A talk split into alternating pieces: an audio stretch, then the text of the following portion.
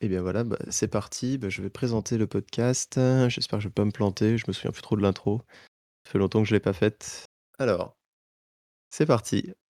Bonjour à tous et bienvenue sur The Chaincast, le podcast pour les développeurs qui se posent plein de questions sur leur métier. Aujourd'hui, heu, j'ai la chance, d'interviewer Alice, donc, heu, une super collègue à moi, on travaille ensemble et je suis trop content, heu, qu'elle soit là, heu, qu'elle joue le jeu avec moi. Et heu, bah, je vais la laisser se présenter et après nous allons pouvoir aborder le thème du lead développement. Bah, c'est à toi Alice. Salut. Salut, salut tout le monde.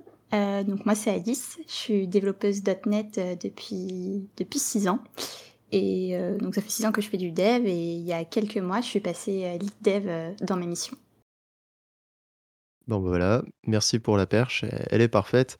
Alors justement, à propos, heu, du, heu, lead développement, heu, bah, je vais être direct, hein. Co comment tu en es arrivé là, quoi? C'est quoi le processus qui t'a fait dire: «Bon, bah, là là je suis dev maintenant je suis lead dev»? Est-ce que tu pourrais un peu plus, un peu élaborer cette étape-là, s'il te plaît? Ouais, bah, c'est pas enfin déjà dans ma mission, je travaille, en équipe avec, heu, 2 autres, développeurs et il y avait pas de lead dev, dans mon équipe et moi c'est pas quelque chose que que j'avais souhaité spécialement. C'est plutôt une proposition de la part, heu, de mon supérieur. Donc c'est lui qui m'a fait enfin qui m'a tendu la main et qui m'a proposé si ça m'intéressait d'être, heu, lead dev, heu, dans l'équipe. Parce qu'en fait, il voyait que j'étais j'étais assez, motrice, de l'équipe et assez investie, toujours à remettre un peu en question, heu, les choses qui étaient en place, essayer d'avoir une vision plus globale en fait, sur le projet et pas, juste, développer des US. Donc il m'a proposé le rôle et j'étais plutôt, heu au début j'étais un peu, heu, je me demandais: «Non mais je sais pas si je suis très légitime pour ce poste» et puis après je me suis demandé qu'est-ce que ça changerait en fait, heu, dans mon travail? Puisque finalement c'est juste, qui je suis. Donc après qu'on me donne la casquette de lead dev, je m'étais dit que ça changerait pas grand-chose au final. Donc j'ai accepté. Bah, c c'est super intéressant. Alors c'est marrant dans ton retour, il y a énormément de sujets, tu vois? Un Ouais. peu cette question de légitimité, heu, le fait qu'en fait, même avant d'avoir l'étiquette, heu, tu faisais déjà un peu ça, donc heu, vouloir, heu, faire grandir l'équipe, heu, faire qu'elle s'améliore bien, que tu étais engagé, on va dire et puis ce sentiment, heu, bah, de qu'en fait, c'est ce que tu avais envie de faire et puis bon, bah, le le fait qu'on te donne maintenant l'étiquette, en fait, ça Bah, ça ça change pas grand-chose à ton quotidien, mais tu continues de faire, heu, ce que tu voulais faire, mais maintenant tu as le titre. Que comment comment pourrais-je alors attends, du coup, 1 question. Si, heu, si le manager est est était pas venu vers toi pour te proposer, heu, ça, c'est vraiment pas quelque chose que tu te tu te serais vu dans dans ta carrière ou ou tu es content que ça soit arrivé comme ça, qu'on te le propose? Bah, je suis contente que ça ça m'ait été proposé. Après, c'est vrai que, bah, du coup, ça faisait quand même enfin, j'ai fait de l'alternance et puis ça faisait 5 ans, cinq six ans que je faisais, heu, du développement. Et je m'étais dit: «Ouais, peut-être la next step, en fait, après dev, ce serait, heu, d'évoluer sur un poste de lead dev». Heu, bah, je me disais peut-être, heu, pas tout de suite, enfin, je savais pas trop comment en arriver là. Et j'avais aussi, cette pensée que enfin, j'avais eu pas mal de discussions avec, des des collègues sur le rôle de lead dev. Et j'avais l'impression qu'en fait, un lead dev, c'était juste, c'était un dev, heu, à part entière, d'une équipe. Enfin, je me disais, il y avait pas forcément besoin d'avoir une casquette de lead dev. On pouvait, heu, avoir, ce rôle-là, enfin, faire le travail, d'un lead dev, mais juste en étant dev et c'est ce que je faisais, en fait, avant que qu'on m'attribue, enfin, qu'on officialise un peu ce rôle. Parfait. Du coup, ma prochaine question, c'est c'est quoi le le rôle du du lead développeur, du coup, comparé à à aux développeurs, heu, qui seraient pas lead?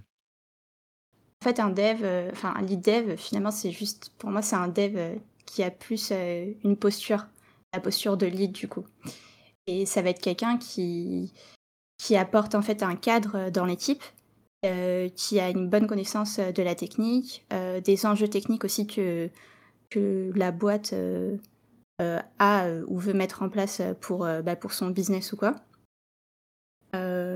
Puis ça va surtout être quelqu'un, heu, qui voudra, heu, tirer en fait son équipe, heu, vers le haut. Enfin moi je le vois comme ça, c'est plutôt, ouais apporter un cadre, quelqu'un qui se veut, référent un peu dans une équipe et qui va mettre en place, bah, plein de choses comme, des conventions, de codage dans une équipe, mettre aussi un climat de de confiance pour qu'on puisse, tous, bien travailler en équipe. D'accord, donc tu as cet aspect presque, humain qui est plus, heu, plus prononcé dans dans la Ouais, posture, le rôle, heu, du lead. c'est Donc ça. l'attention à à ce que tout le monde soit bien inclus, heu, Mmh comprenne, heu et au final un peu gérer la la maturité de l'équipe. C'est Presque ça. un rôle de manager en fait, un peu, d'une certaine façon. Je sais pas si on pourrait dire manager puisque enfin moi je vois là je suis dev et je suis pas manager, heu, des autres devs. Mais par contre, heu, j'ai à cœur, heu, la la qualité du code. Je suis enfin je me prends vraiment cette respons cette responsabilité où je me dis: «Bah là, heu, je suis garante du code, je peux plus laisser passer, heu, tout et n'importe quoi». Du coup pour revenir sur lead dev, heu, bah ouais, il y a ce côté technique et humain et je pense que les 2 vont forcément ensemble parce que, bah, je trouve que quelqu'un qui serait très sociable, très dans l'humain et cetera, mais qui est pas bon techniquement, il ferait pas un bon lead dev et de même, si c'est quelqu'un qui est une brute en technique, mais qui est pas du tout dans la communication, dans l'accompagnement des équipes, je pense pas que ce serait un bon lead dev non plus.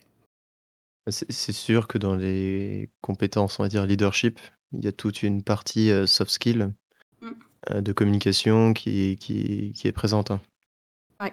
et du coup, alors c'est c'est important tout à l'heure, heu, tu parlais de mettre en confiance, établir des conventions de code donc je je suppose que c'est toi en ce moment qui apporte, qui pousse ça dans ton équipe? Ouais. Ouais, ouais, et c'est moi qui pose ça. Et en fait, ça me ça me rappelle un autre, ça en gros, ça me rappelle une pyramide qui s'appelle, heu, les 5 dysfonctions d'une équipe. Je vais digresser un peu, heu, je serai serai pas long, promis. Heu, je suis pas sûr de pouvoir la la recracher de tête, alors je vais aller sur, internet. Internet est mon ami. Alors, justement dans les 5 dysfonctions, il y a 5 niveaux et la première, re comme tu l'as dit, bah, c'est la confiance. Heu, ça veut dire que sans la confiance, c'est même pas la peine, heu, d'aller chercher les niveaux supérieurs que je vais énumérer. C'est-à-dire, heu, bon, est-ce que tout le monde dans l'équipe est capable de dire ce qu'il pense, sans avoir peur que ça se retourne contre lui? En gros? Mmh. Et le, bah, le, heu, ce qui donne accès, heu, justement au niveau 2, bah, comme on tout le monde peut dire ce qu'il pense, bah, on est capable d'être en désaccord sur des sujets, heu, bah, comme des conventions de code. C'est j'imagine, heu heu, de mémoire, heu, il y avait des conventions sur comment on écrit proprement un test, heu, les respects de l'architecture et cetera. Donc on est capable d'être en désaccord et de se résoudre, donc de résoudre les conflits de l'équipe. Une fois qu'on sait faire ça, on peut accéder au niveau 3 qui dit: «Ah bon, vu qu'on est capable de se mettre d'accord, on peut s'engager» sur, sur, un accord. Dire: «Bon, bah, maintenant, à partir d'un moment, on s'engage et et on va coder de telle manière». Comme on s'engage, on accède au niveau 4 qui est, on peut se tenir responsable vis-à-vis de cet engagement. Dire: «Ah bah tiens, bizarre, heu, tu as pas respecté la convention, de des tests qu'on a sur lesquels on s'était mis d'accord juste avant». Donc ça, c'est le niveau 4, c'est si on arrive à se tenir responsables les uns des autres et heu, tout à la fin, la dernière, stade, c'est l'attention au résultat. Heu, ça veut dire que, mmh, on n'est plus dans une logique, on va dire, heu, de résultats personnels, mais résultats globaux de l'équipe. C'est-à-dire, ça va plus être ta performance personnelle heu, que tu vas regarder, c'est les résultats de l'équipe en général et c'est comme ça qu'on forme une équipe. Dire que même si une personne, par exemple, a l'air de pas trop performer, de manière seule dans l'équipe, bah, en fait, peut-être qu'il fait beaucoup de facilitation et tant que l'équipe, a des meilleurs résultats et qu'on se focus sur ces résultats, heu et bien, on a on est au cinquième niveau. C'est-à-dire que nos objectifs personnels, on les fait passer après les objectifs de l'équipe. C'est-à-dire que, bah, si quelqu'un se dit: «Bah, tiens, là, je vais aller m'amuser avec, le nouveau Claude qui est sorti», bah et que c'est pas aligné avec les objectifs de l'équipe, on pourra l'en bah, ça veut dire qu'il fait pas attention aux résultats de l'équipe, quoi. Mmh. Fin de la parenthèse. Hem, je vais revenir sur quelque chose que tu as partagé tout à l'heure. Tu disais, et à mon avis, tu es pas la seule, avoir un des questionnements sur ta légitimité à être, heu, lead dev. Du coup, quelles sont les choses, quels sont les indicateurs qui t'ont permis, on va dire, de de de passer outre ce problème, on va dire, de, ben, un peu du syndrome de l'imposteur, on va dire ça comme ça? Et qui t'ont dit: «Bon, bah, voilà, maintenant, est-ce que tu te sens légitime maintenant?» Heu, ouais, bah, du coup, aujourd'hui, heu, ça fait plusieurs mois que j'ai ce rôle et je me je m'en sens légitime. Après, c'est vrai qu'au début, enfin, déjà, je suis pas rentrée, sur, ma mission, avec, une offre, pour, être, lead dev. Là, c'est vrai que si j'avais eu ça, un entretien pour ça, je pense que j'aurais stressé ou j'aurais dit: «Non mais je peux pas et tout, heu, j'ai pas les compétences pour». Mais là, en fait, vu que c'est parce qu'on a vu comment je travaillais, j'ai l'impression que je me enfin, que du coup, comme, heu, ça vient de mes supérieurs, de mon manager qui m'a fait cette offre, je me suis dit: «Bon, bah, ça veut dire qu'il me fait confiance. Donc ça veut dire que je fais quand même bien mon travail, donc il y a pas de raison que ça se passe mal». Et heu, même si au début, heu, je me disais que, bah, ça changerait pas grand-chose et tout par rapport à mon travail et à ce que je fais aujourd'hui, heu, comme c'est quelque chose sur lequel je pensais évoluer, pour ma carrière, je me suis dit: «Bah, c'était l'occasion en fait de tester, enfin de tester en fait, d'apprendre ce que c'était le rôle, de lead dev, et voilà, d'essayer». en essayant et avec du temps, en fait et et tant que ça se passe pas mal, au final, ce souci un peu de légitimité, il s'apaise? Ouais. Ouais, ouais, il s'apaise surtout que, bah, du coup, je connaissais un peu la boîte, je connaissais les technos, les enjeux qu'elle avait, heu, les tout ce qui était roadmap technique qu'elle s'était un peu donné, heu, les conventions. J'avais travaillé avec, plusieurs équipes, chez, chez le même client. Du coup, j'avais un peu une vision globale, du du SI et je me suis sentie, ouais, plus légitime après pour, mettre en place des choses, dans mon équipe.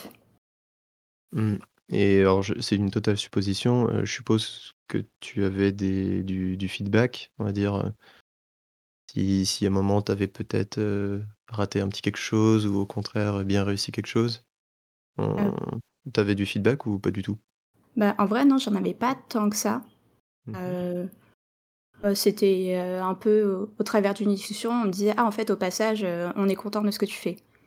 Donc heu, mais sinon j'avais pas eu trop de feedback. Après, heu, quand on m'a proposé le poste, heu, bah, je me suis dit: «Bon bah, c'est que quand même, ils sont sont contents de ce que je fais donc heu, c'est plutôt cool». Je je repense à une autre chose, un peu qu'on a parlé, en disant sans le dire. Est-ce que est-ce que, le lead dev, c'est, un poste obligatoire, dans une équipe?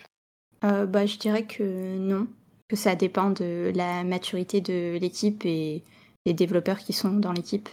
Heu, j'ai déjà travaillé, heu heu, sur des projets dans d'autres équipes où il y avait pas de lead dev et ça se passait super bien.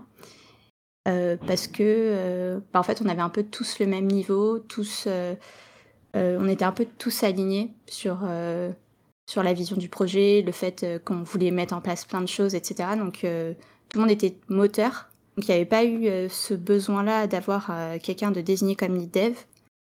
Là, dans mon projet actuel, je pense que c'est différent. Ça s'y prête plus. Heu, je pense, heu, bah, là, comme tu en as parlé tout à l'heure, heu, la pyramide là des 5 dysfonctionnements d'une équipe, je pense que l'équipe était pas assez, haut dans la pyramide pour se passer, d'un lead dev. D'accord. Du coup, si je reformule un peu tout ce qu'on a dit, donc, le lead dev, c'est pas automatique. En revanche, c'est un bon levier pour, accélérer la maturité d'une équipe. Donc, si on choisit la bonne personne qui va montrer l'exemple, en fait, on va pouvoir, heu, bah, avoir une équipe qui se fait mutuellement plus confiance parce que grâce, on va dire, heu, soft skills, une bonne communication, bah, on fluidifie, en fait, hein, l'équipe et on la fait grandir et bah, techniquement, il doit être quand même, bon parce que sinon, bah, là, il y a peut-être un problème de légitimité. Genre un lead dev qui serait décalé, en fait, par rapport Ouais.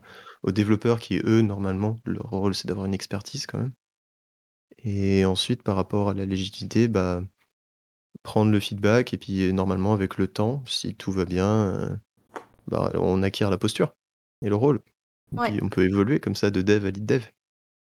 Ouais. Voilà pour mon retour. Hem, Alice, par hasard, est-ce que tu as quelque chose à ajouter?